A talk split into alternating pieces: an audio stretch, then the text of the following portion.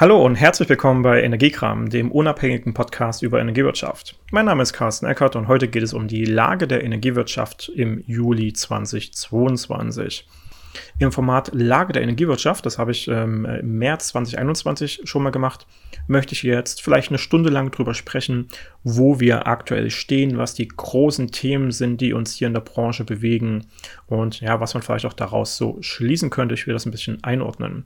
Ihr werdet bemerken, ähm, ich bin jetzt gerade in einer Homeoffice-Situation. Das kann auch äh, auf der Tonspur mal vorkommen, wenn mein Hund zum Beispiel hier neben mir herumläuft und Geräusche macht, äh, weil es ist jetzt gerade am äh, 20. Juli extrem heiß.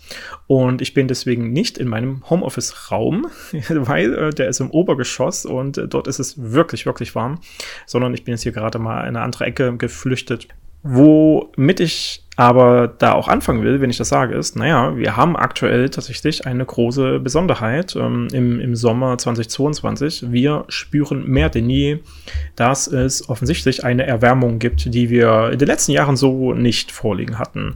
Ähm, der internationale Erderwärmung ist immer stärker spürbar. Wir haben große Hitzewellen, wir haben gleichzeitig immer stärkere Stürme. Auch das kommt durch den Klimawandel. Wir haben schlussendlich am Ende auch auch höhere Niederschläge, die sich in den größeren Stürmen dann auch entsprechend äh, auswirken. Wir erinnern uns an die Überschwemmungskatastrophen der letzten Jahre, insbesondere im, im letzten Jahr. Ähm, und ähm, deswegen müssen wir natürlich was machen. Und in der Energiewirtschaft, und unser Content dreht sich auch um die Energiewirtschaft, haben wir einen der ganz zentralen Faktoren, mit dem man hier tatsächlich ja auch die Zukunft prägen kann, die Energiewende, die vielleicht auch dezentrale Energiewende insbesondere voranzutreiben die Klimakrise, die aktuelle Gaskrise, die Energiepreiskrise, das sind alles Themen, die natürlich auch noch auf einer der größten Krisen der letzten Jahrzehnte äh, fußt, nämlich Corona, Covid-19. Äh, und das ist sicherlich auch einer der Faktoren, über den man sprechen muss, wenn wir über die Lage der Energiewirtschaft sprechen wollen. Äh, wir haben 2020 sofort eine Welle von Homeoffice, von Kurzarbeit, von schwierigen Konstellationen. Wer muss vielleicht noch auf Arbeit gehen, weil es sich auch um die Steuerung von kritischer Infrastruktur handelt, bei Stadtwerken zum Beispiel, bei Netzbetreibern zum Beispiel, etc. Ähm, gehabt. Und mittlerweile, jetzt zweieinhalb Jahre nach Beginn der Pandemie, sind wir in einer Situation, in der sich zumindest äh, dieser Digitalisierungsschub spürbar ausgedrückt hat. Wir haben mittlerweile bei praktisch jedem noch so konservativen Stadtwerk äh, Microsoft Teams-Sitzungen oder Zoom oder andere, äh, vielleicht auch Open Source ähm, Online-Konferenz-Tools, äh, weil auch das muss man natürlich bedenken, diese Digitalisierung bringt zwar eine gewisse Einfachheit mit sich äh, im, im, Umgang untereinander, wenn man nicht am selben Ort ist, aber naja, ähm, Microsoft Teams gehört zu Microsoft. Zoom ist auch ein amerikanisches Unternehmen. Ähm, und wie viele Alternativen gibt es, die aber wirklich gangbar sind, die wirklich gut funktionieren? Naja, irgendwie läuft dann doch alles auf amerikanische Hoster hinaus. Uh, und was ist dann natürlich der Aspekt des Datenschutzes, der Datensparsamkeit und wissen wir, ob diese ähm, anfallenden Mitarbeiterdaten, Kundendaten, Infrastrukturdaten tatsächlich auch nur in Deutschland verbleiben? Naja, Wissen tun wir es sicherlich nicht, aber wir gehen zumindest davon aus. Also wir haben immer so eine gewisse Zweischneidigkeit ähm, bei solchen äh, Digitalisierungsschritten, weil die etablierten Anbieter nun mal nicht unbedingt aus Deutschland kommen und nicht unbedingt aus sich selbst heraus DSGVO-konform arbeiten wollen. Gleichzeitig so ein Digitalisierungsschub, ne, den spüre ich als Online-Akademie-Anbieter natürlich ganz, ganz deutlich. Äh, tatsächlich ist es immer normaler geworden, jetzt auch zum beispielsweise Videokurse anzuschauen, bei uns zu kaufen oder eben an äh, Video-Online-Schulungen teilzunehmen, die wir anbieten. Ähm, das ist sicherlich ein positiver Aspekt, den wir aus Corona heraus bekommen haben. Negativ ist, dass auf Covid basierend wir eine Energiepreiskrise seit mittlerweile einer ganzen Weile haben. Wie vorhin schon erwähnt, Homeoffice, Kurzarbeit und ähnliches hat natürlich das Verbrauchsverhalten ähm, sehr, sehr deutlich geändert. Verbrauchsverhalten schon deswegen, weil deutlich mehr Leute zu Hause waren, also in der Niederspannung im Haushaltsstandard-Lastprofilbereich ähm, hat es halt nicht mehr hingehauen, was wir bisher als ähm, ja, Verbrauchsverhalten von Kunden angenommen haben. Ganz klar nicht mehr, weil einfach deutlich mehr Leute tagsüber zu Hause sind. Das ist aber, wie gesagt, Niedrigverbrauch, Niederspannung, das kann man im Großen und Ganzen abfedern.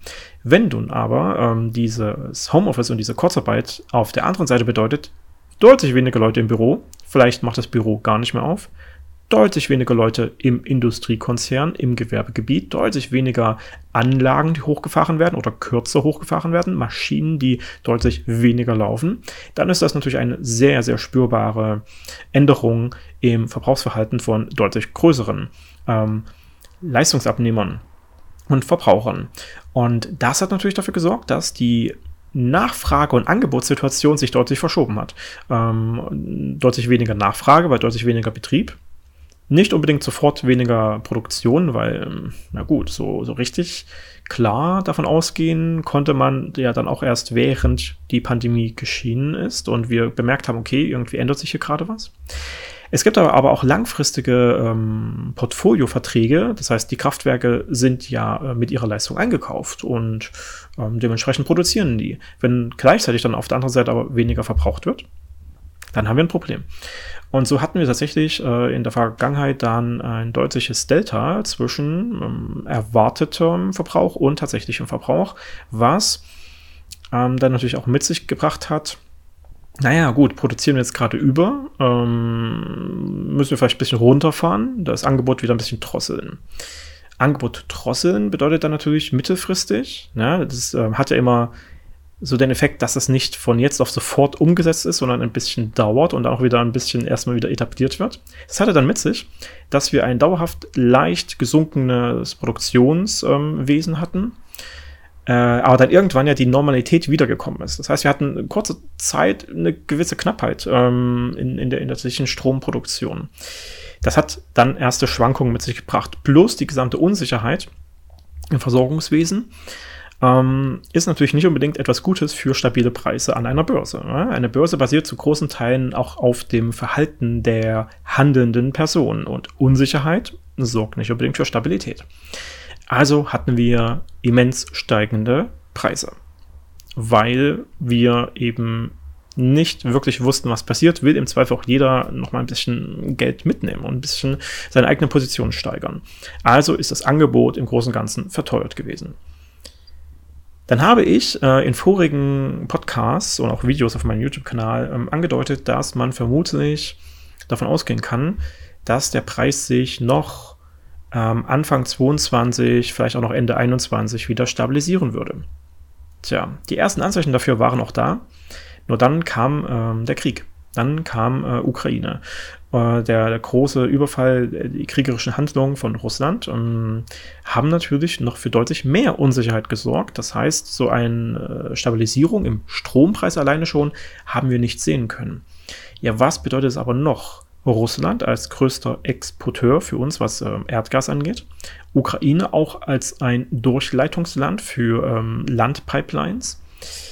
Und dann die noch nicht fertiggestellte Nord Stream 2 Pipeline, die durch die Ostsee geht.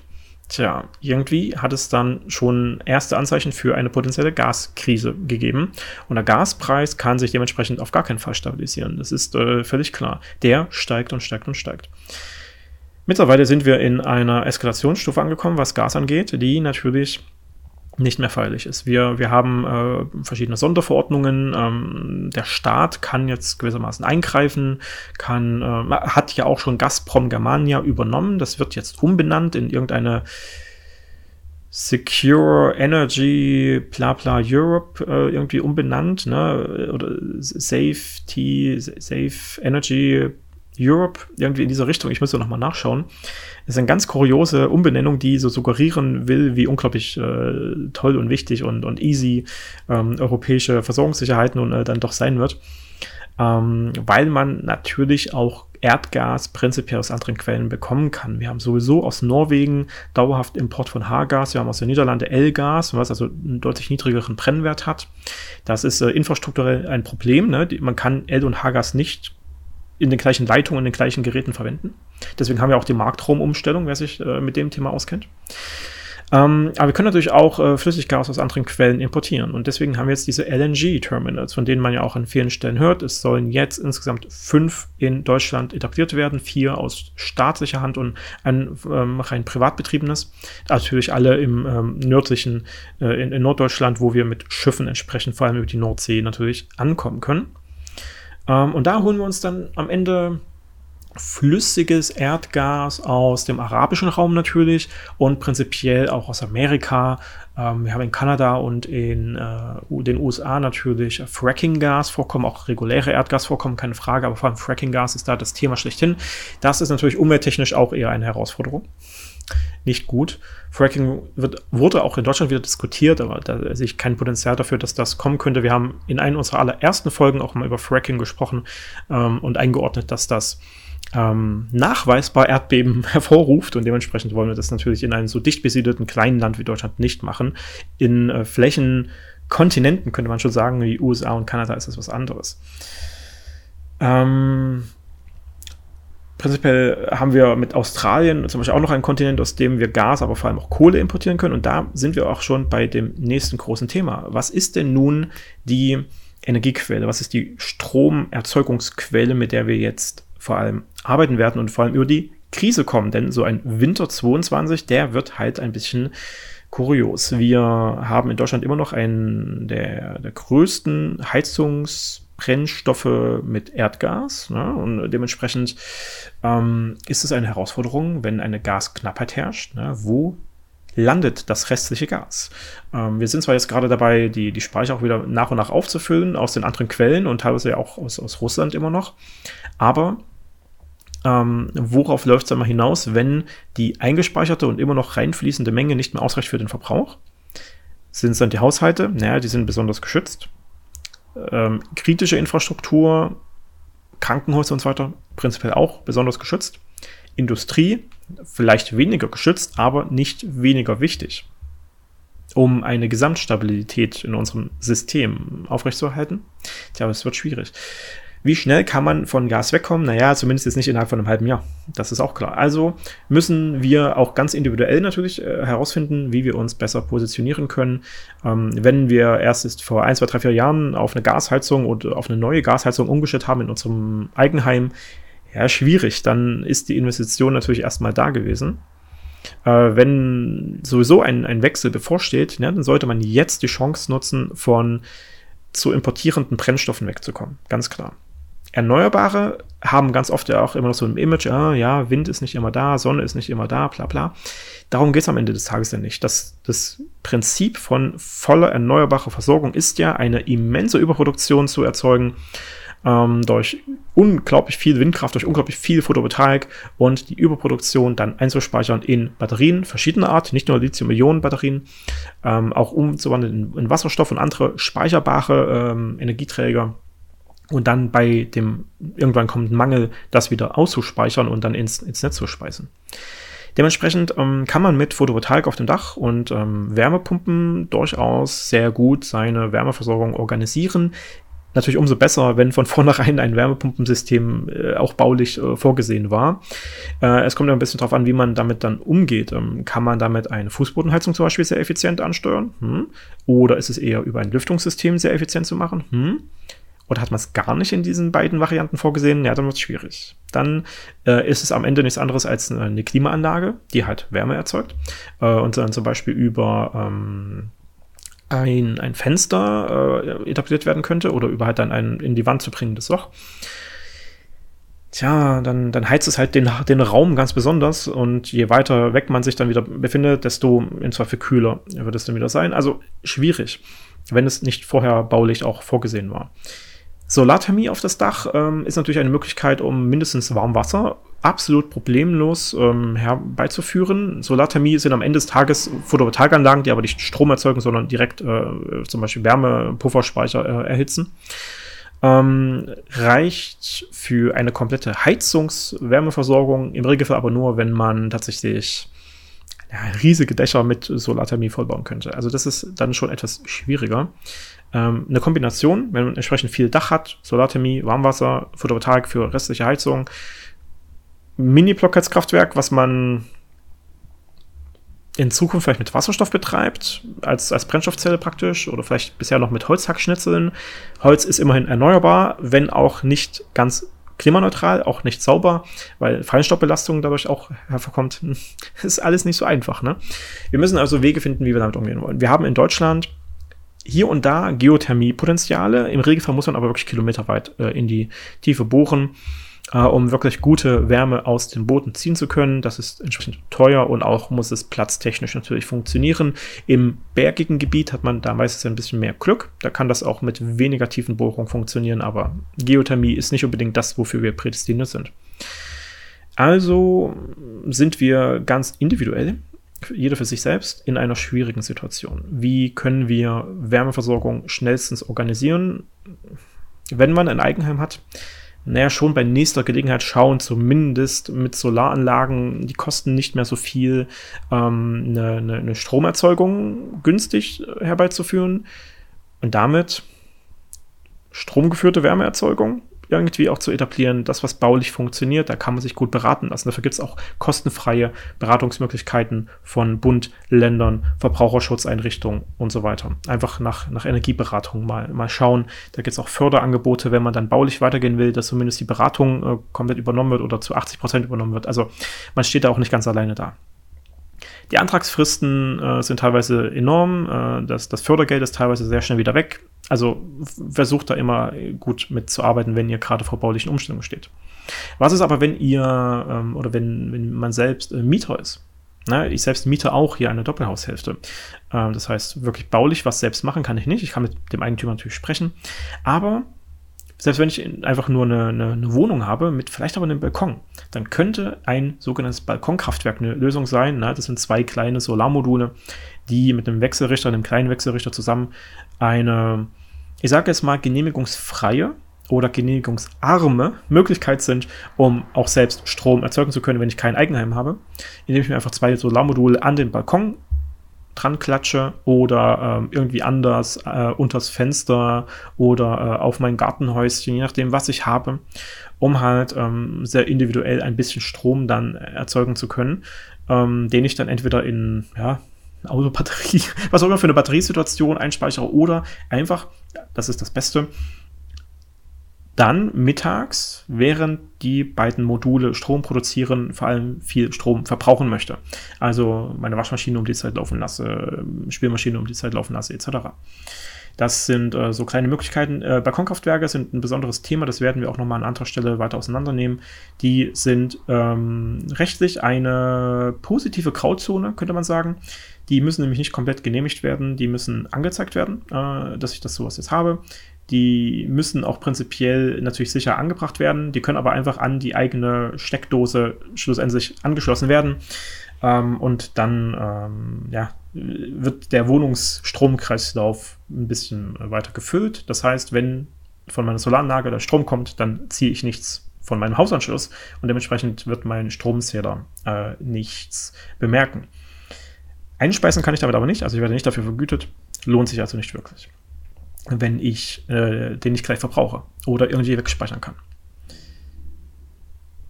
Ja, das ist dann auch wieder die individuelle Lösung, äh, was Erneuerbare angeht. Ähm, wir müssen eigentlich aber die große Lösung für ganz Deutschland hinbekommen. Und äh, dementsprechend ist mit dem EEG 2023 ja ein Thema jetzt auch sehr, sehr präsent. Wir ändern nämlich das Erneuerbare Energiengesetz in diesem Jahr bestimmt drei, vier, fünf Mal. Es ist bereits zweimal jetzt äh, angefasst worden. Zum einen vorher schon, äh, das war, meine ich, noch im April, der Wegfall der EEG-Umlage zum Juli, der beschlossen wurde. Und dann ähm, jetzt Ende Juni, Anfang Juli äh, im Bundestag und dann Bundesrat der Beschluss des Osterpakets, was ja schon wirklich mehrere hundert Seiten äh, Text beinhaltet hat. Es ist aber klar, dass wir auf jeden Fall noch äh, vermutlich ein sogenanntes Herbstpaket und auch ein Winterpaket noch bekommen werden. Das heißt, wahrscheinlich noch mal zwei weitere Anpassungen des EEGs in diesem Jahr. Ähm, da werden auf jeden Fall die Grundlagen geschaffen, äh, Erneuerbare besser zubauen zu können. Es wird eine höhere Vergütung geben, auch für Neuanlagen.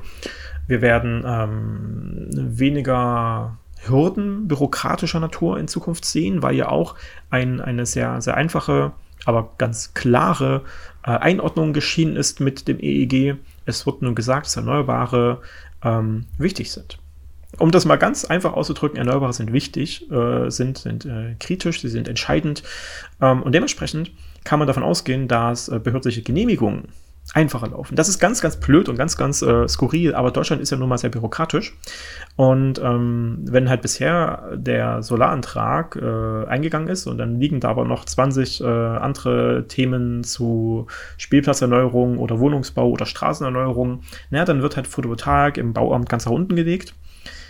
Jetzt, wenn äh, praktisch vom, vom Gesetzgeber gesagt wird, ähm, erneuerbare Energien sind äh, wichtig, dann wird dieser Antrag in Zweifel ein bisschen weiter oben landen. So simpel ist das. Äh, und das wird tatsächlich schon, schon, schon ganz grob ähm, den Zubau in Zukunft ein bisschen erleichtern. Ganz davon abgesehen, dass wir ganz konkrete Änderungen haben, die wir aber in einem anderen Podcast und auch in anderen Videos auf unserem YouTube-Kanal auseinandernehmen. Ähm, ich werde jetzt also nicht ganz tief aufs EEG eingehen, sondern nur so ein bisschen hier und da. Das heißt, der Zubau der Erneuerbaren wird erleichtert. Ganz grob gesagt. Das ist natürlich absolut notwendig, denn wir hatten es im Jahr 2020 mal geschafft, bereits in der Stromproduktion mehr als die Hälfte des in Deutschland produzierten Stroms erneuerbar zur Verfügung zu stellen, vor allem Wind und Solar natürlich. 2021 sind wir da ein bisschen wieder zurückgegangen, weil auch, das muss man so oft so, so offen sagen und auch so oft sagen, unter den 16 Jahren einer äh, unionsgeführten Bundesregierung wurde die Energiewende geradezu zerstört. Äh, und, und hätten wir jetzt nicht ähm, mit dem Osterpaket und ähnlichen Anpassungen wirklich mal Schritte nach vorne, dann sähe es auch wirklich schrecklich schlecht aus. Man kann es nicht anders sagen, aber ähm, die Solarindustrie in Deutschland wurde kaputt gemacht, ähm, die Windindustrie wurde völlig zerstört, der Windzubau an Land ist völlig ins Erliegen gekommen. Und tja, wenn nicht der Einzelne sich darum kümmern würde, dass Solar sich ja sowieso lohnt und man es deswegen zubaut, dann sehen wir sehen wir heute wirklich sehr, sehr alt aus. Ja, ähm, man kann da wirklich sagen, die Energieminister, die Wirtschaftsminister der letzten ähm, Regierungsperioden haben aktiv die Zukunft der Energiewirtschaft aufs Spiel gesetzt, weil wir uns abhängig gemacht haben von zum Beispiel Gasimporten aus Russland. Ganz klar. Wir haben die Produktion, die wir in Deutschland übermäßig machen können, und das sind Erneuerbare, die haben wir komplett vernachlässigt. Man kann das so einfach wirtschaftspolitisch auch sagen. Ähm, was können wir denn in Deutschland als Stromquelle vordergründig und auch skalierbar umsetzen? Naja, Braunkohle bedeutet, dass wir Dörfer abreißen. Ne? Das muss man sich immer so klar vors, vors Auge ziehen. Äh, Braunkohle bedeutet, dass wir mit riesigen Schaufelbaggern, und das sind nicht einfach nur große, das sind riesige Schaufelbagger, dass wir mit denen Dörfer abreißen. Man kann sich daran erinnern, in der Presse gehört zu haben von ähm, dem Abriss von hunderte Jahre alten äh, Kirchen und so weiter. Ne? Das ist Realität in Deutschland. Wir reißen Dörfer weg.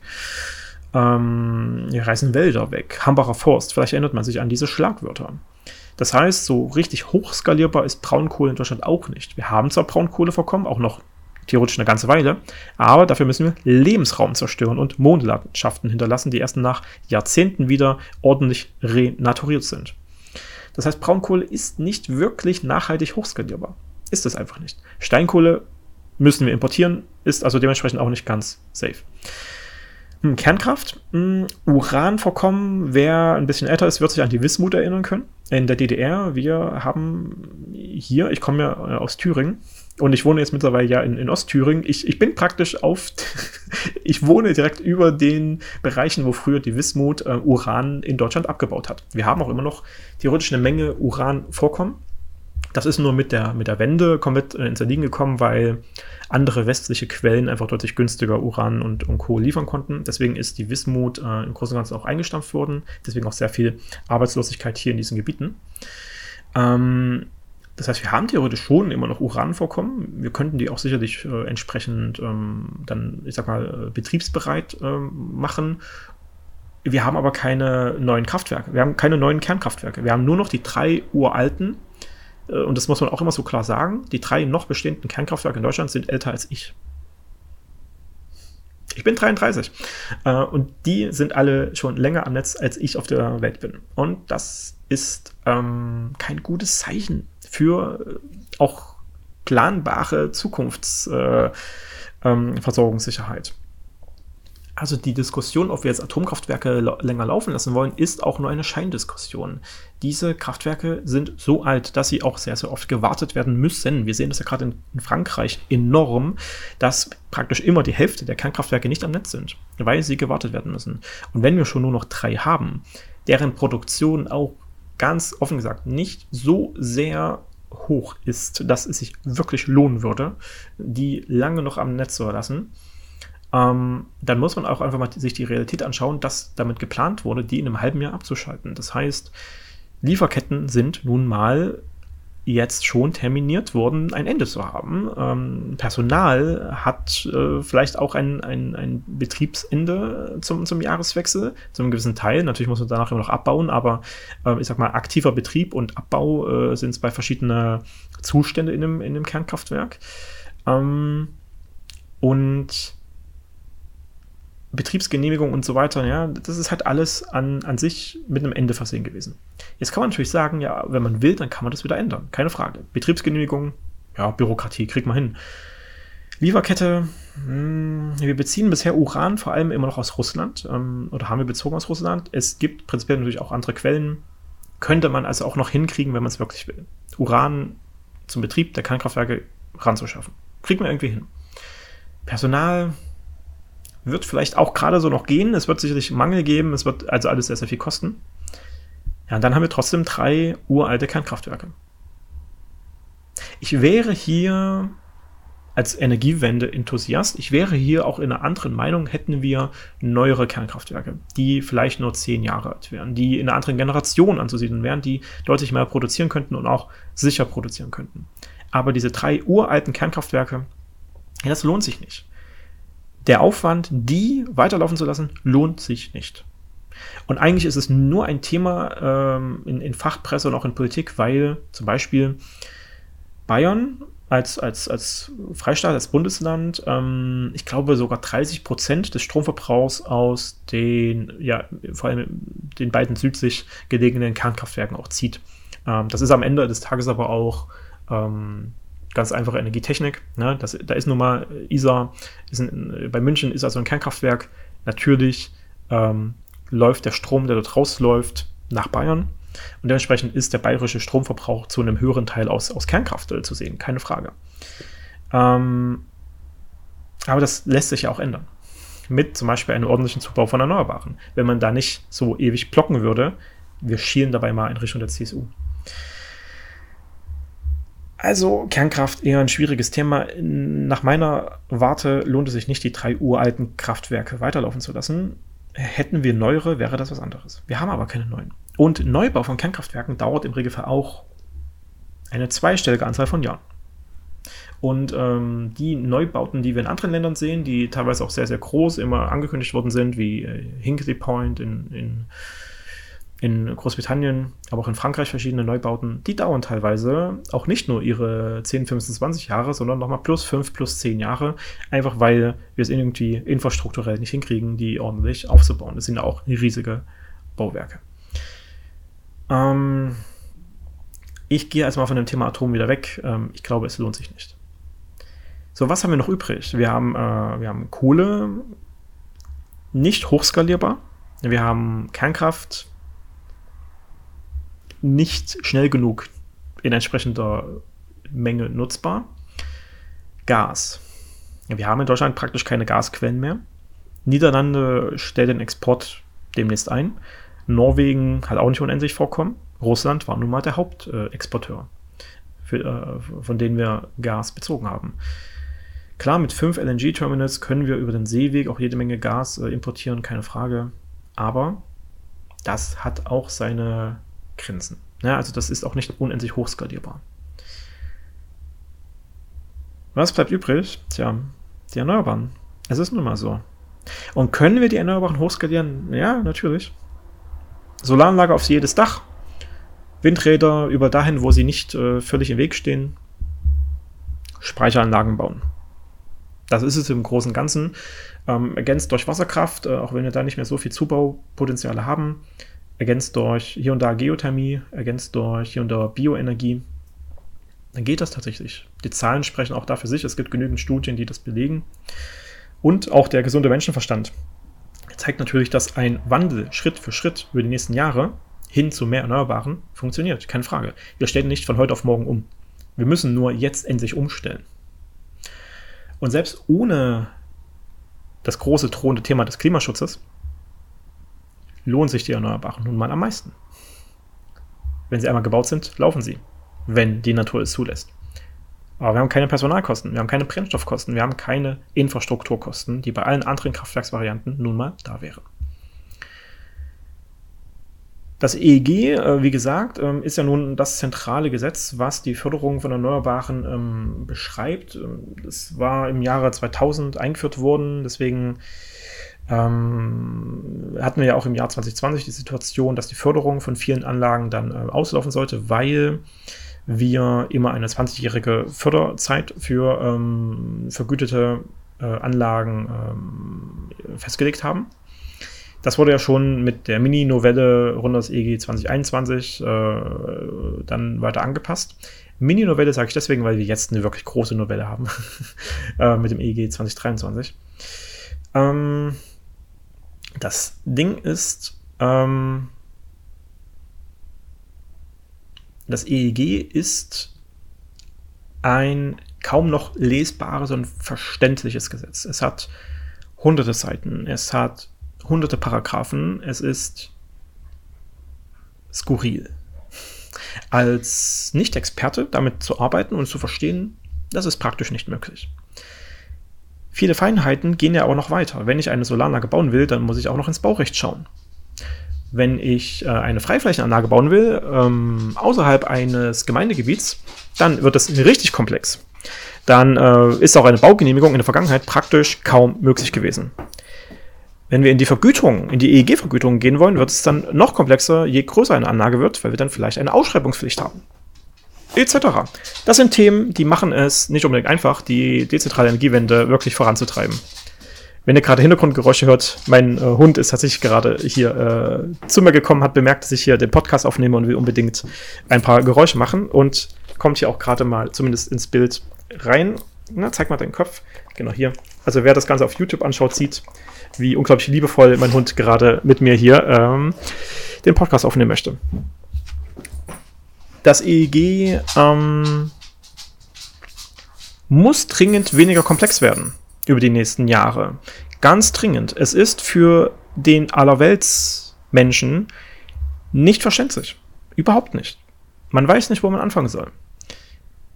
Dann sind wir jetzt in der Situation, wir müssen dringend zubauen. Wir müssen auch individuell zubauen. Jeder muss dezentral was machen.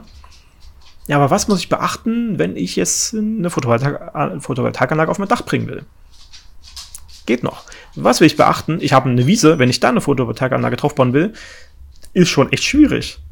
Was muss ich beachten, wenn ich ein großes Ge Gewerbegebiet meinetwegen habe äh, und ich will da eine große Photovoltaikanlage, vielleicht auch ein Windrad hinbauen? Ja, bisher konnte man es vergessen. Also wirklich. Ähm, nicht, nicht, nicht äh, umsetzbar für den, für den Einzelnen, wenn er nicht noch hunderttausende Euros in Planungsbüros äh, stecken konnte äh, und dann im Zweifel auch noch an einem, an einem Ausschreibungsverfahren teilnehmen musste, um eine garantierte EEG-Vergütung zu bekommen. Jetzt sind wir auch in einer Welt jetzt angekommen mit hohen Strompreisen, in der sich Direktvermarktung lohnt. Äh, also in der man ähm, über PPA-Verträge, ne, das sind die Direktverträge, die seit einigen Jahren jetzt laufen, Zweifel deutlich besser verdienen kann als mit der garantierten EEG-Vergütung. Wir sind also in einem immensen Wandel. Wer sich jetzt nicht mit dem EEG auskennt, hat in den letzten Minuten viele, viele Fachbegriffe gehört, äh, die nicht unbedingt so einfach verständlich sind. Ähm, ich will das mal so zusammenfassen. Der Zubau der Erneuerbaren vom Jahr 2000 bis 2020 basierte vor allem auf staatlich garantierten Vergütungen, die über die EEG-Umlage vor allem eingezahlt worden sind und dann über die EEG-Vergütung ausgezahlt wurden an die Anlagenbetreiber. Das hat sich Anfang der 2000er Jahre super gelohnt, richtig viel Geld. Ende der 2010er Jahre schon schwierig. Jetzt aktuell, also, also jetzt vor der Novelle EEG 2023, hat es sich eigentlich nicht mehr gelohnt, eine EEG-Vergütung zu bekommen für, für die Netzeinspeisung. Mit der neuen Novelle lohnt es sich immer noch nicht wirklich, aber man kann damit leben. Es ist wirtschaftlich. Weil es nun absehbar und auch spürbar war, dass diese garantierte Vergütung geringer wird, hat sich ein Markt entwickelt. Gezwungenermaßen. Nicht, weil der Markt schon regelt, wie ja gerne auch äh, in der Politik gesagt wird, sondern weil ähm, ein Drang zuzubauen natürlich da war. Und ähm, dann kommen Menschen auf Ideen, wie man das irgendwie bündeln könnte. In ein virtuelles Kraftwerk, in irgendeine Stromcloud. Da habt ihr bestimmt auch schon von gehört, von solchen Angeboten, die immer sehr kurios sind.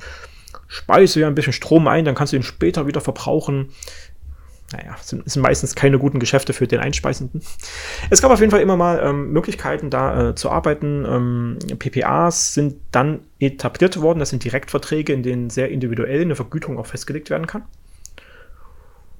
Und mittlerweile lohnt es sich deutlich mehr. Also man kann das anderthalbfache bis doppelte ähm, mittlerweile sehr, sehr locker äh, klar machen, auch dauerhaft über längere Zeit klar machen ähm, als, als Vergütungspreis, als das, was ich mit einer garantierten EG-Vergütung bekommen würde.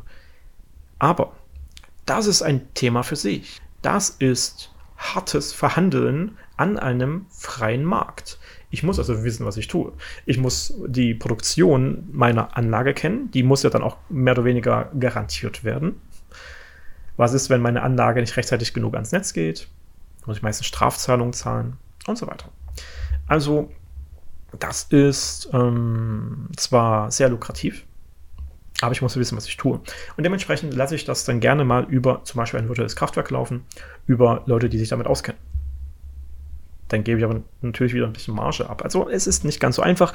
Wenn ich halt ein Gewerbeunternehmen bin, ein Industrieunternehmen bin und ich will hier eine große Anlage bauen, naja, vielleicht lohnt es sich dann wirklich, mich so dermaßen damit auszukennen, ähm, dass ich mich wirklich komplett selbst drum kümmere. Äh, über meine Einkaufsabteilung oder über irgendeine andere Procurement-Abteilung ähm, ähm, auch meine eigenen Anlagen dann zu vermarkten. Naja, muss man, muss man sehen. Es gibt auch spezialisierte Energiemakler, die einfach so ein Portfolio selbst betreiben und die dann zum Beispiel solchen Strom mit aufnehmen und den dann an Stadtwerke zum Beispiel weiterverkaufen. Kann sich auch lohnen. Naja. Das ist eine Welt im Wandel. Und das ist auch gut so, denn die alte Energiewirtschaft, die konservative alte Energiewirtschaft, ist nun mal ähm, nicht mehr ganz äh, das Passende für die heutige sehr, sehr stark bewegliche Welt, für die digitalisierte Welt. Ein Ort, um sich mit solchen Neuerungen dann weiter auseinanderzusetzen und auch die Erfahrungen von anderen ähm, mal zu besprechen und Eindrücke zu sammeln und vielleicht auch noch ein Gespräch Richtung Verkauf, Einkauf, Richtung Handel, Unterschrift eines Vertrages führen. Ja, das sind typischerweise Messen. Ihr merkt, wir kommen zum nächsten Thema. Das war ein ganz geschickter Übergang von mir. Messen sind während der Corona-Krise natürlich auch äh, und genauso wie Konferenzen etwas gewesen, was ähm, sehr gelitten hat. Und allen voran haben wir in der Energiewirtschaft natürlich die eWorld als die zentrale Messe unserer Branche. Die eWorld klassischerweise immer im Februar war der Ort schlechthin, um über Energiewirtschaft zu sprechen und sich anzuschauen, was alle Unternehmen so tun, was machen die anderen, womit äh, kann man in Zukunft irgendwie Geld verdienen, was sind Dienstleistungen, die angebracht äh, sein könnten für mich, etc. Februar ist nun aber auch ein Zeitraum, in dem eine Covid-Pandemie äh, besondere Auswirkungen hat. Also wurde die E-World, die dann 2022 endlich wieder stattfinden sollte, kurz vor dem eigentlich im Februar angesetzten Termin wieder verschoben auf den Juni. Dann war ich auf der E-Word für zumindest zwei halbe Tage. Äh, auf, auf YouTube habe ich auch ein paar Minuten mal live gestreamt. Ähm, viel mehr ist da leider nicht rumgekommen, weil ich dann in so vielen Gesprächen war, dass, ähm, naja, plötzlich war die Zeit rum. Dann habe ich nicht mehr viel mehr dazu aufnehmen können. Ähm, aber ich war mal da und kann sagen, naja gut, äh, die E-Word ist weiterhin zum Beispiel eine Messe, die tatsächlich ähm, das macht, was sie soll. Man geht dahin, um zu zeigen, was haben wir im Angebot. Egal, ob man jetzt ein Technikhersteller ist, ob man ein Service-Dienstleistungsanbieter ist, ob man ein IT-System hat, ob man ein großer Energiekonzern ist, der hier irgendwie was vielleicht auch klar machen will, der sein Portfolio befüllen weiter will und so weiter. Das ist der Ort für Gespräche. Egal welcher Natur. In der Vergangenheit war die E-World aber halt auch sehr voll. Das heißt, man hat da einen Stand hingestellt, um auch Laufkundschaft mal schnell irgendwas in die Hand zu drücken. in einer Pandemiezeit, in der auch viele Stadtwerke zum Beispiel äh, Dienstreiseverbote aussprechen, solange es nicht wirklich notwendig ist, ne? das sind halt Messebesuche, Konferenzbesuche, nicht angebracht. Und das haben wir jetzt auch auf der EWIT bemerkt. Ähm, es waren deutlich weniger Menschen unterwegs. Die Messefläche wurde auch ein bisschen verringert. Es waren ungefähr 10% weniger Aussteller da, also statt knapp 900 waren es so knapp 800, wenn ich mich recht entsinne. Ähm, und es waren schon deutlich, deutlich weniger Leute. Aber dadurch hatte man auch viel mehr Zeit für Gespräche. Man hatte deutlich weniger Drang weiterzugehen. Was in der Vergangenheit natürlich ein Thema war. Ich wollte ja alles sehen. Alle 800 Aussteller mir mal angucken, im Zweifel. Äh, und das war, das war jetzt anders. Das heißt, die Mentalität auf der Messe war jetzt gewissermaßen wie ein Klassentreffen. Ähm, man hat sich endlich wieder gesehen nach, nach so langer Zeit der äh, Messepause. Und dementsprechend war man auch auf einem ganz anderen Gesprächslevel. Und das ist dann auch der Punkt, wo ich sage, ne, so eine E-Word ist tatsächlich dann etwas, äh, auf das man sich weiter freuen kann. Die wird jetzt dauerhaft im Mai stattfinden, also Mai 23, ähm, da ist dann die E-Word zu sehen. Auf der E-Word selbst habe ich dann Gespräche geführt, ah, ist das klug, die immer im Mai zu machen, weil die Hannover Messe und auch die Smarter E Europe, äh, wo zum Beispiel die Intersolar Messe mit dazu gehört, die sind ja auch in der Zeit. Zum Glück, ich habe jetzt mal in den Kalender geschaut, ist die Hannover Messe nächstes Jahr im April und die Intersolar Smarter E im Juni. Das heißt, die E-World ist im Mai 2023 zum Glück ein sehr für sich alleine stehender Termin. Und dementsprechend freue ich mich drauf. Ich werde im nächsten Jahr auf jeden Fall in irgendeiner Form dort sein, denke ich mir mal.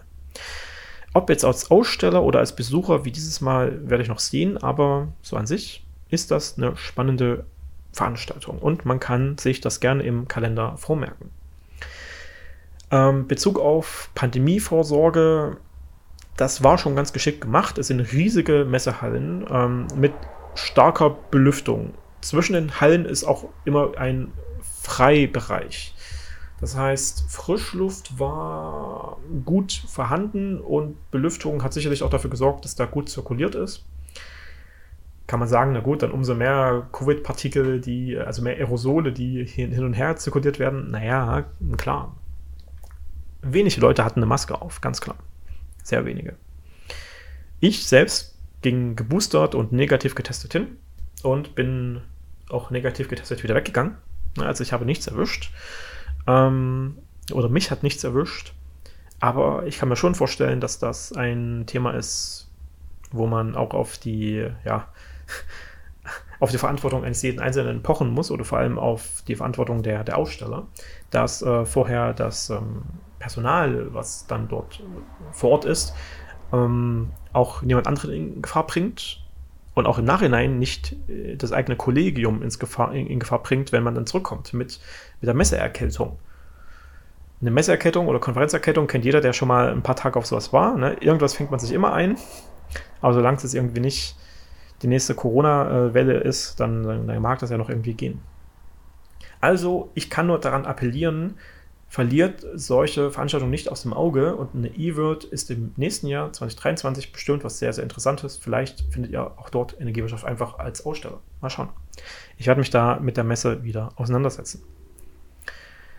Ich will jetzt mal noch, äh, weil wir mittlerweile schon bei einer Dreiviertelstunde sind, ich will jetzt mal noch ein paar aktuelle Themen etwas schneller durch, durchquatschen. Was sind noch so ein paar über uns kommende regulatorische Themen, die mal, mal mehr und mal weniger wichtig zu sein scheinen oder mehr, mehr Wirkung haben. Was ist denn eigentlich mit dem Redispatch 2.0? Der ist doch zum Oktober 2021 gekommen. Wir haben monatelang angesprochen, na, der startet. Es geht um die Neueinsatzplanung von, von Erzeugungsanlagen, also sowohl Kraftwerke als auch erneuerbare Energienanlagen, die entweder ferngesteuert werden durch den Netzbetreiber, durch den örtlichen regionalen Verteilungsbetreiber oder die eine Fahrplananpassung bekommen, in der dann praktisch steht, hey, morgen musst du deine Anlage 17 Uhr bis 17.30 Uhr um 20% runter steuern, zum Beispiel, ne? um einen Stromnetzengpass an einer anderen Stelle zum Beispiel zu lösen. Ne? Deswegen äh, würde man eine Neueinsatzplanung von, von Kraftwerken machen, um Engpässe zu lösen. Bestenfalls schon vorher, weil sie prognostiziert werden, diese Engpässe, kann man sie vorher auch schon womöglich lösen. Das ist der Redispatch 2.0. Der sollte im Oktober 21 dann hart eintreten. Eine Woche vorher oder anderthalb Wochen vorher, im September, kam dann die Meldung, ah, Scherzanruf. Äh, der Redispatch kommt doch nicht ganz so klar, wie er vorher besprochen war, weil die Branche nicht bereit dafür ist. Also als Bundesnetzagentur würde man keine Strafverfolgung, keine, keine Aufsichtsmaßnahmen gegen Netzbetreiber durchführen, die jetzt eben nicht umsetzen können. Dann gab es so Fristen für, für die, für die ähm, Bereitschaft, sage ich mal. Da war es im März, dann war da was im Mai. Viel ist nicht passiert. Nun äh, gab es dann eine, eine Meldepflicht. Als Netzbetreiber bin ich bereit, ähm, die bilanzielle Zuordnung von Redispatch-Mengen korrekt umzusetzen. Das heißt, ähm, in meinen Netzbetreiber Redispatch-Bilanzkreis kann ich Energiemengen buchen, die ich dann dem Anlagenbetreiber gutschreiben kann, damit der seine Redispatch-Tätigkeiten äh, praktisch ohne Schaden, ohne wirtschaftlichen Schaden äh, umsetzen kann. Und ähm, diese Meldung die ist dann öffentlich. Das heißt, es gibt dann eine Excel-Liste, in der dann steht, welche Netzbetreiber haben sich gemeldet. Wir haben ungefähr 900 Stromnetzbetreiber und eine mittlere zweistellige Anzahl von Netzbetreibern haben gemeldet, im Juni habe ich das mal geschaut, dass sie bereit sind, das zu tun. Nicht mal 10% aller Netzbetreiber waren das. Zum Teil liegt das nicht unbedingt an, am Einzelnen, weil äh, auch hier eine Genehmigung vom Übertragungsnetzbetreiber kommen muss, ähm, falls es sich um kritische Infrastruktur handelt und äh, diese Redispatch-Tätigkeiten, sage ich mal, mehr, mehr Aufwand, mehr Schaden mit sich bringen würden oder mehr Gefahr mit sich bringen würden, als ähm, wenn man es einfach lässt. Ähm, dennoch, nicht mal 10% aller Netzbetreiber haben gemeldet, dass sie den Redispatch vollumfänglich umsetzen können oder dürfen. Das kein guter Zustand. Und das hatten wir früher eigentlich nicht. Aber auch das ist eine Ausprägung davon, dass die Energiewirtschaft heute einfach nicht mehr überblickbar ist. Dass wir uns hier Machwerke an Regeln äh, ranholen, die einfach nicht praxisorientiert umsetzbar sind. Die Branche kann den Redispatch, der vor fast einem Jahr umzusetzen war, heute noch nicht umsetzen. Unfassbar.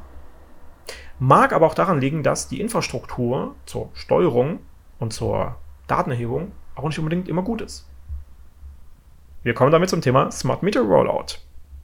Denn intelligente Messsysteme, die zum Beispiel in Echtzeit übertragen könnten, was sich hier die, die, die Einspeisung meiner Anlagen und auch die Fernsteuerung übernehmen könnten, naja, der Smart Meter Rollout, der gesetzlich 2016 gekommen ist, der dann für die Light-Variante moderne Messeinrichtung 2017 startete, der dann für die Premium-Variante intelligentes Messsystem 2020 startete.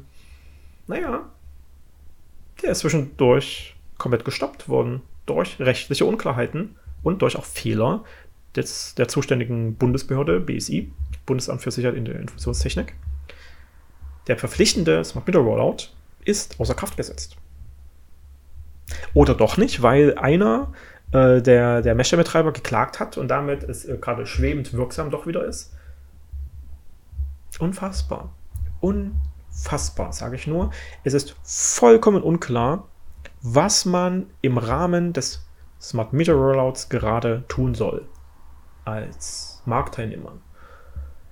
Die Netzbetreiber, wir sind wieder bei den Stromverteilnisbetreibern, die auch schon den Redispatch machen müssen, die sind meistens ja auch sogenannter grundzuständiger Messstellenbetreiber in ihrem Netzgebiet. Das heißt, die müssen diesen Pflicht-Rollout eigentlich umsetzen mit Quoten, die jährlich umzusetzen sind, damit man nach drei Jahren 10% und dann nach noch mehr Jahren 90% ähm, umgesetzt hat. Ja?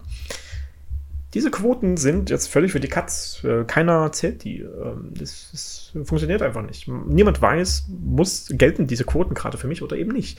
Und ganz streng genommen im Moment ist es einfach eine völlige Grauzone und eine Neuregelung des Smart Meter Rollouts muss noch folgen. Ist das ein Zustand, der zufriedenstellend ist? Ist es ein Zustand auch für die wettbewerblichen Messstellenbetreiber, für die Messstellenbetreiber, die als Startup vielleicht gestartet sind, die hier tolle, tolle Lösungen an den Markt bringen wollten, tolle Dienstleistungen an den Markt bringen wollten, um smarte Technologien mal wirklich umzusetzen in unserem tollen digitalisierten Land? Nee, Discovergy als eines der größten, bekanntesten und am klarsten positionierten Startups dieses Themenbereichs hat es einen Insolvenzantrag gestellt, den sie in Eigenregie erfolgreich umsetzen wollen, keine Frage. Aber für die ist jegliche Geschäftsgrundlage halt auch gerade nicht wirklich gegeben. Äh, zugegebenermaßen, die neue Geschäftsführung hat auch gesagt, es gab wohl viele Managementfehler in der Vergangenheit, aber ähm, dennoch, das ist schon beschreibend. Der Smart Meter Rollout ist eigentlich die Grundlage dafür, dass wir eine neue Energiewirtschaft mit deutlich mehr Daten, deutlich mehr Erkenntnissen und Steuerungsmöglichkeiten umsetzen können. Das ist gut, aber er findet einfach nicht statt.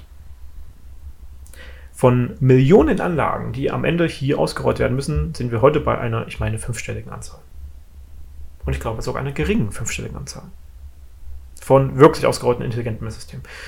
Ich kann mich jetzt täuschen, die letzten Zahlen, die ich mir angeschaut hatte, warten, meine ich, noch von Ende 2020. Ähm, es soll in 2021 doch relativ viel noch ausgerollt worden sein, trotz Corona und so, aber dennoch, selbst wenn,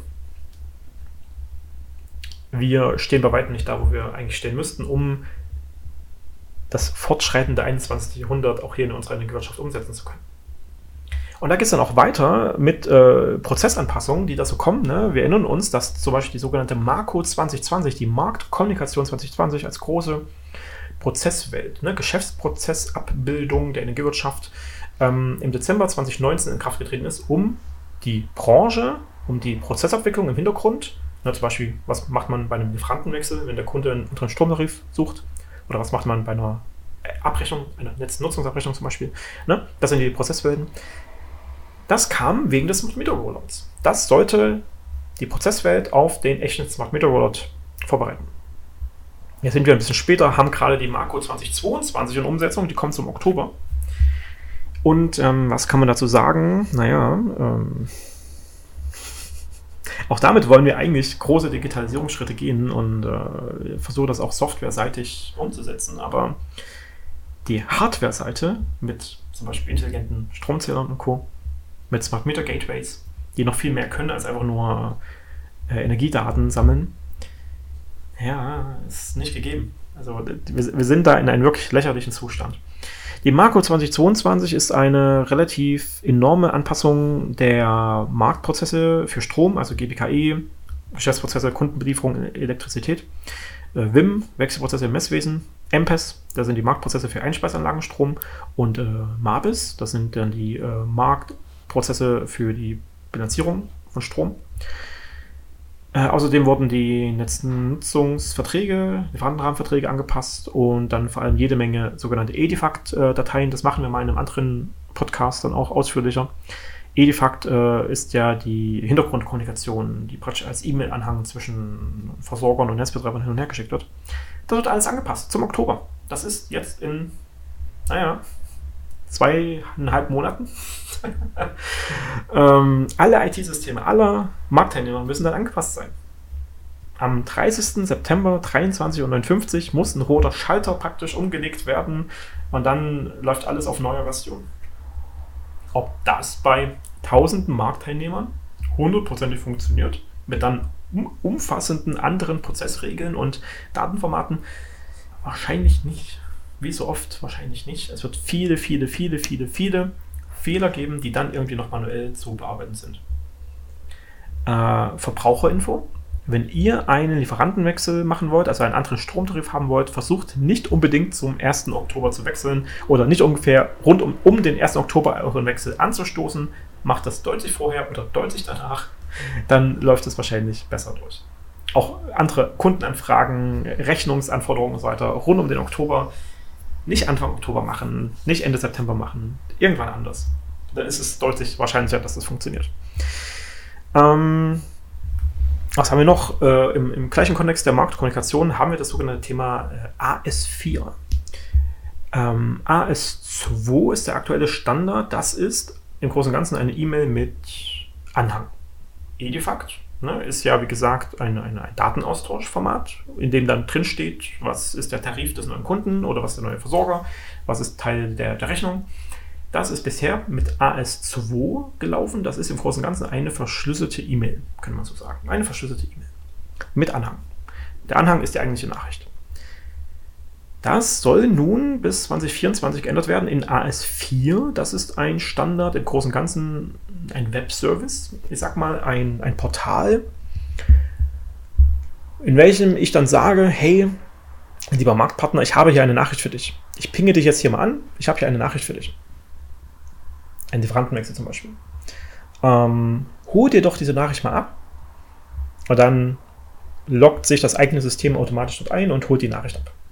Das ist also mehr so eine Art wie Postfach, könnte man sagen. Ne, ich stecke ganz viel in das Postfach rein und der holt sich das dann immer ab. Aber hunderttausende Nachrichten in Echtzeit, also das ist jetzt nicht so wirklich äh, zu denken, wie ich schicke da ein Paket hin und dann hole das irgendwann an, ab und dann sind da Stunden vergangen. Nein, nie. Das ist äh, alles in, in Sekunden äh, zu verstehen, äh, dass da Hunderttausende oder Millionen Nachrichten praktisch über die, die Serverinfrastrukturen dann hin und her geschoben werden bei AS4. Genauso wie auch Edifact-E-Mails.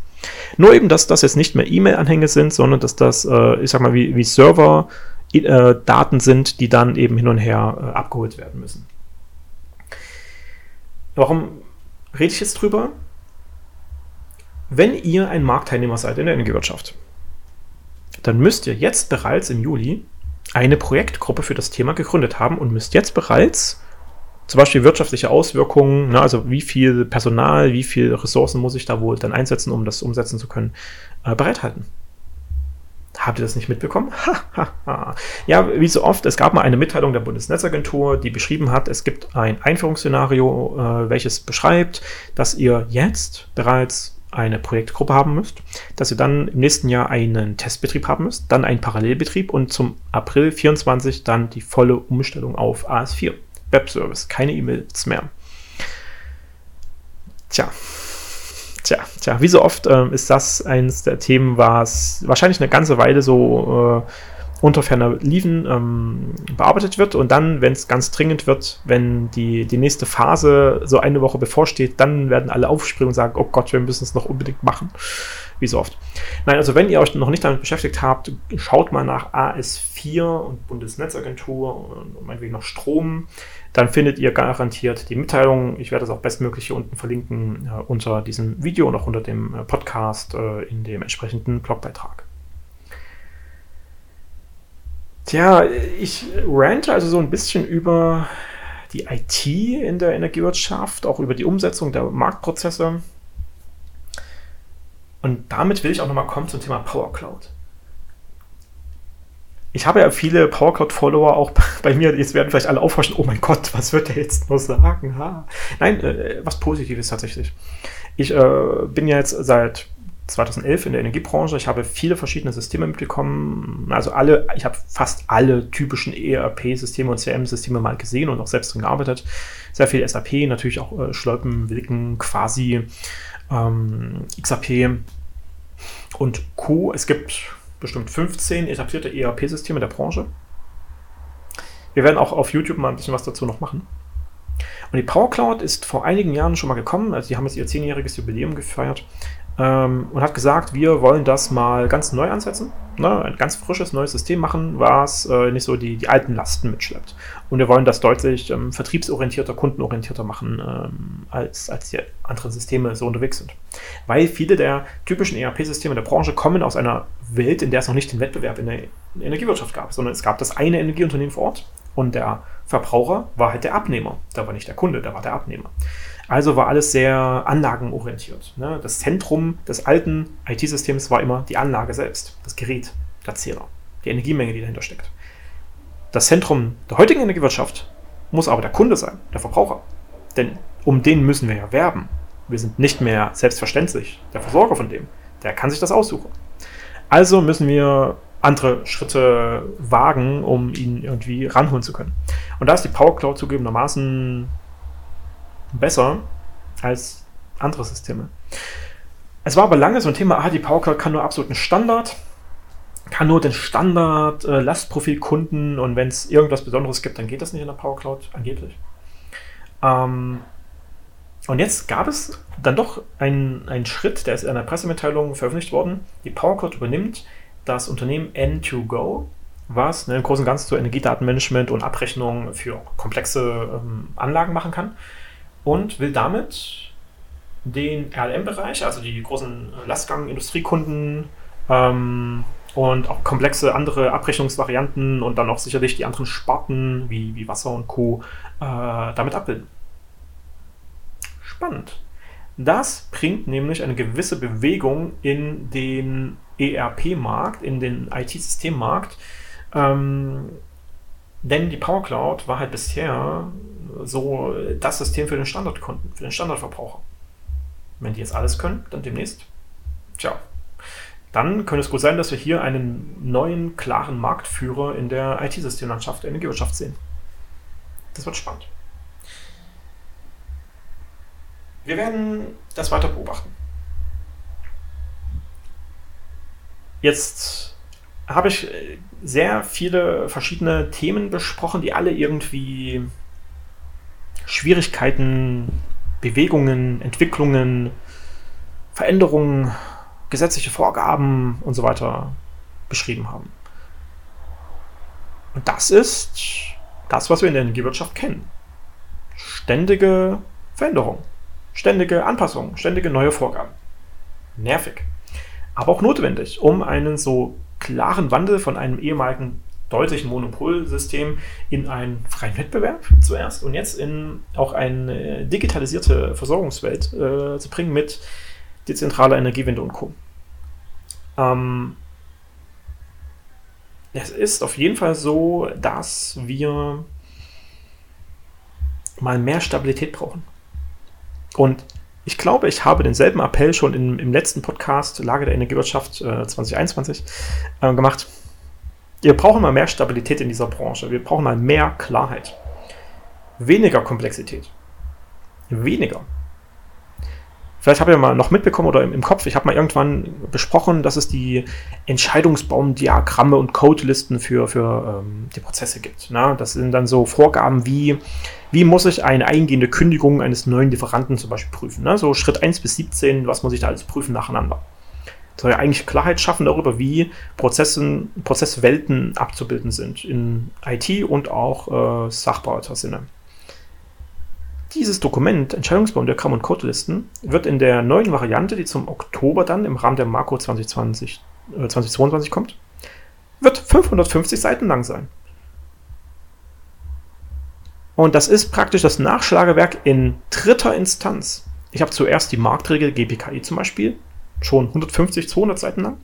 Dann habe ich eventuell noch die Anwendungshandbücher für meinetwegen jetzt die UTLMD, was dann so dieses ähm, Stammdatenformat ist, das Anwendungshandbuch ist bestimmt 200 Seiten lang für GPKE und das äh, MEG, das Message Implementation Guide, ist bestimmt 400 Seiten lang. Und dann in dritter Instanz checke ich noch das Entscheidungsbaumdiagramm-Dokument und es hat 550 Seiten. Ja, also ich bin ja Trainer, ich bin ja Unternehmensberater. Ich mache ja nichts anderes, als mich mit solchen Themen zu beschäftigen. Für mich ist das schon anstrengend. Aber für den normalen Menschen, für den Mitarbeiter, für den Steuerer, für den Leitenden in der Energiewirtschaft? Es ist doch kein Zustand mehr. Wo soll man denn anfangen und wo soll man aufhören? Gut für mich Dienstleister, weil es gibt immer was zu tun. Aber ganz schlecht für die Branche. Es muss mal mehr Klarheit und mehr Stabilität geben. Einfach mal ein bisschen durchschnaufen und Klarheit schaffen, mal ein paar vielleicht auch mal einen Neustart wagen, vielleicht mal ein erneuerbare Energiengesetz einfach mal neu schaffen, neu schreiben, von Grund auf neu. Vielleicht mal die Prozesswelt der Energiebranche neu aufschreiben. Wer soll es machen? Ja, klar, hm, wird nicht passieren. Aber es gibt auf jeden Fall so ein paar Trends, die äh, in so eine Richtung noch gehen könnten. Auch die, die, die, die Systemwelten so verbessern. Ähm, es gibt einen Verein Business Objects for Energy, die da mehr Klarheit in die Datenwelten schaffen wollen und so weiter. Also es gibt auch positive Entwicklungen, aber meine Güte. Selbst für mich ist es anstrengend. Jetzt habe ich etwas mehr als eine Stunde darüber gesprochen, was die Lage der Energiewirtschaft im Juli 2022 ist. Naja, die Lage ist schwierig. Das ist der Stand heute. Es ist wirklich schwierig. Keiner weiß so ganz safe, was wann in einem halben Jahr, in einem Jahr, in zwei Jahren, in fünf Jahren, in zehn Jahren sein wird. Naja, gucken wir mal, wo es hingeht. Habt ihr Fragen, Anmerkungen und ähnliches zu den Themen dieser Folge oder habt ihr Sachen, über die wir noch sprechen wollen, dann gerne mal unten in die Kommentare auf YouTube schreiben oder in die Kommentare auf unserem Blogpost zur Podcast-Folge schreiben. Äh, abonniert, wenn ihr es noch nicht gemacht habt, auf äh, YouTube, auf Spotify, iTunes, Google Podcast äh, oder den RSS-Feed von unserer Webseite. Ähm, und äh, ja, ansonsten bleibt uns gewogen. Bis zum nächsten Mal hier bei Energiekram, dem unabhängigen Podcast der Energiewirtschaft. Mein Name ist Carsten Eckert.